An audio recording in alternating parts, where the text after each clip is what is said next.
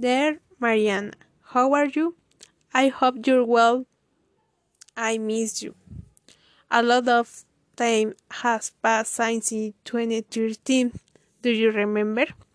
When we were in the last year in the elementary school? Ever we were together all time. My mom says you will come to visit us in Puebla in the next few months. I'm so happy to see you again. My house is a bit closer on the capital than David's house, but it is important. What do you know about how you can move around my city? I want to tell you about of the transports in the city.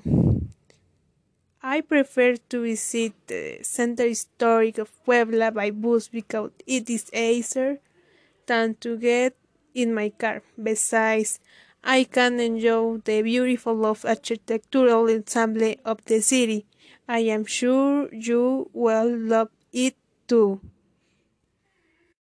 If you prefer, we can ride a bike for the Parián or El Barrio del Artista, but I think it's dangerous because there are more cars here in the city than in Ocosingo.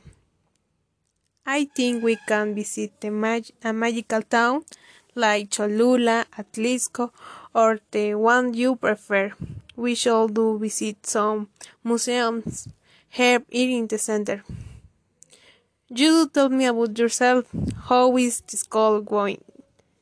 The last time you said you wanted to study medicine. Have already chosen the school? See you before the soldiers, but don't forget right son. Greet your family. I love you so much. So so day.